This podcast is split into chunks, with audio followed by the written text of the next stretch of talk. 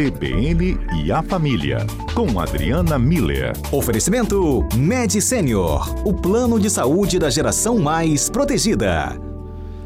Doutora Adriana Miller, muito boa tarde. Boa tarde, Aurélio. Boa tarde aos nossos ouvintes. Doutora Adriana, acho que hoje o assunto direcionado aos pais e uma dúvida cruel. Quando os filhos querem sair sozinhos, sem os pais, o que, que eu faço? Eu deixo ou eu vou seguindo de carro escondido atrás? pois é, Aurélio. Eu lembro que um ouvinte uma vez falou que filhos são iguais joguinhos de games, assim, né? Cada vez que você passa uma fase, vem uma mais difícil ainda pela frente. Então, passado o período das fraldas, da, dos pesadelos noturnos, dos medos, né? Vem os pré-adolescentes e os adolescentes querendo sair sozinhos. Uhum. E o que, que a gente faz nessa hora? Pois é, Aurélia, então vamos lá, né?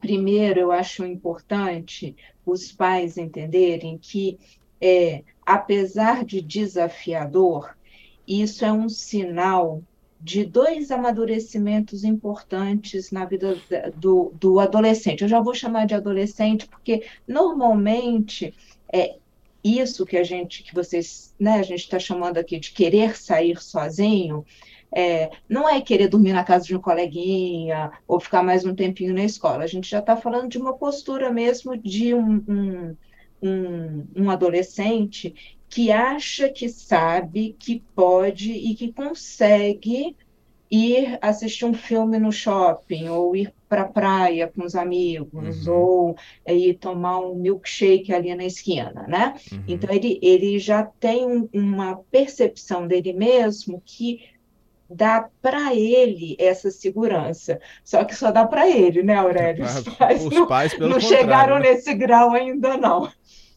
Mas então, acho que a primeira coisa é a gente olhar para os filhos nessa hora de, dessas demandas e entender que isso é sinal de amadurecimento cognitivo, ou seja, o meu filho, a minha filha, está buscando uma uma autonomia, ele está entendendo o, o contexto, ele está percebendo ou achando que ele dá conta de lidar com essa situação e está é, tá querendo testar as habilidades e competências dele para lidar com isso. Tanto que, normalmente, o pedido é para que saia com os amigos, tá vendo? Não é um uhum. voo solo, é um voo acompanhado, só que aí não mais dos pais, só que dos amigos, porque esse é o segundo aspecto. Então, além do amadurecimento cognitivo, um, um, amadurecimento afetivo, de uma busca de independência desse contexto familiar que é sempre mais protetivo,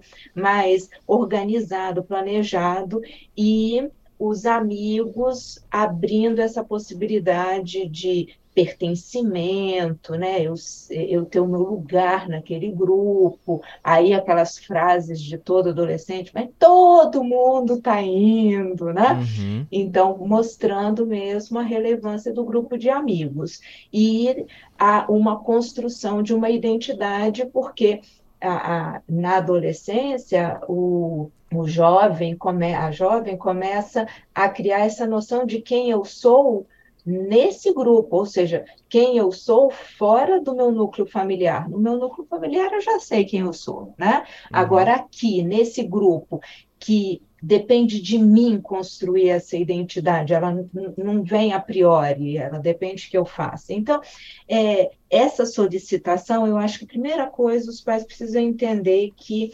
diz respeito ao amadurecimento cognitivo e afetivo, ou seja, está tendo é, um desenvolvimento, né? O, o adolescente está em desenvolvimento, nota 10 para ele. E vamos lá para os pais, então. Primeira dica para os pais, Aurélio: hum. vão devagar Tá? A gente precisa entender que, assim como a gente tem muito cuidado com uma criança pequena que está aprendendo a andar, porque ela ainda não tem noção de equilíbrio, de postura física, de perigos, de quinas e, e escorregões e tudo, não tem reflexo rápido, então a gente tem cuidado com uma criança pequena que está aprendendo a andar, a gente também precisa ter o mesmo tipo de cuidado com um adolescente que está aprendendo a andar na vida social sem a gente, né? Uhum. Então, a gente inicialmente, sim, monitora, em qual sentido? Orienta, conversa em casa, leva até o, o lugar, explica, né? Assim, leva até o lugar, sai de cena, porque se o objetivo é ter autonomia, então eu levo para o shopping, vamos lá, e deixo a galera ir para o cinema. Uhum. Eu levo aonde eles vão tomar suco e eu saio de cena. Essa saída de cena é importante para os pais e o mais importante, combina com esse adolescente um ponto de encontro e um horário para vocês se encontrarem lá no shopping, lá uh, na praça, lá onde quer que vocês uhum. estejam, onde, onde né? For. Por que, que isso é importante, Aurélio? A gente já falou algumas vezes aqui, não custa nunca lembrar que para o adolescente a questão de ser merecedor de confiança é o ponto central de, de tudo que a gente está falando. Uhum. É, eles querem que a gente confie neles a priori. Não, a gente vai ter que mostrar para ele que confiança é uma coisa que é construída na nossa interação. Então, você prova que eu posso confiar em você e eu vou confiar em você. Via de Por mão isso, dupla sempre. Via de mão dupla sempre baseada no diálogo. Por isso que é importante esse ponto de encontro e esse horário. Uhum. Porque aí, em um adolescente é, é, respeitando isso que foi combinado, a gente começa a construir uma relação de confiança. Uhum. E finalmente, então, aí, vamos devagar, né, monitorando, é, estabelecendo esses critérios para que o adolescente possa demonstrar que é merecedor de confiança e, com isso, ir ganhando mais autonomia, mais independência, porque está provando que esse amadurecimento cognitivo e afetivo ele é, ele é seguro, ele é real, ele não é só um fogo de palha, né? Uhum. E, finalmente, sempre o, o, diálogo, né? A gente precisa conversar com o adolescente quando ele começa, com pré-adolescente, né? Quando começa com essa conversa, é, antes de sair, né? É importante conversar sobre os riscos. Então, ó, tudo bem, eu vou te deixar lá no shopping, tudo, mas por favor, presta atenção, tem tal e qual risco e os procedimentos de segurança. O que, que eu faço? O que, que a gente orienta o adolescente, o que ele vai fazer caso alguma coisa saia do controle dele de novo, é a mesma atenção que a gente tem com uma criança que está aprendendo a andar, só que agora é, é, um andar metafórico no, no mundo social, né? Mas a gente avisa dos riscos e ensina os procedimentos de segurança e depois, quando a gente se encontra no ponto de encontro, no horário estabelecido, ou seja, os pais podem respirar aliviados, aí a gente começa a conversar como é que foi a experiência, porque é nessa conversa que a gente valida os aspectos positivos e orienta com relação a um ou outro ajuste que precisa ser feito.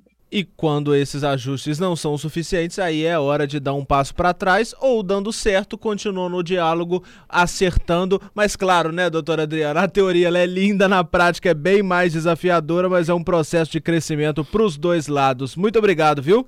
É isso mesmo, Aurélio. Como você disse, é via de mão dupla e tudo a ver com confiança. Então, é isso. Na hora que o adolescente mostrou que merece confiança, ok. Na hora que não mostrou, a gente volta atrás e recomeça, né? Volta algumas casas para recomeçar, para caminhar com segurança. Eu acho que o importante é que pais e filhos estabeleçam esse, esse critério de, de confiança para se sentirem seguros nessa nova etapa da vida.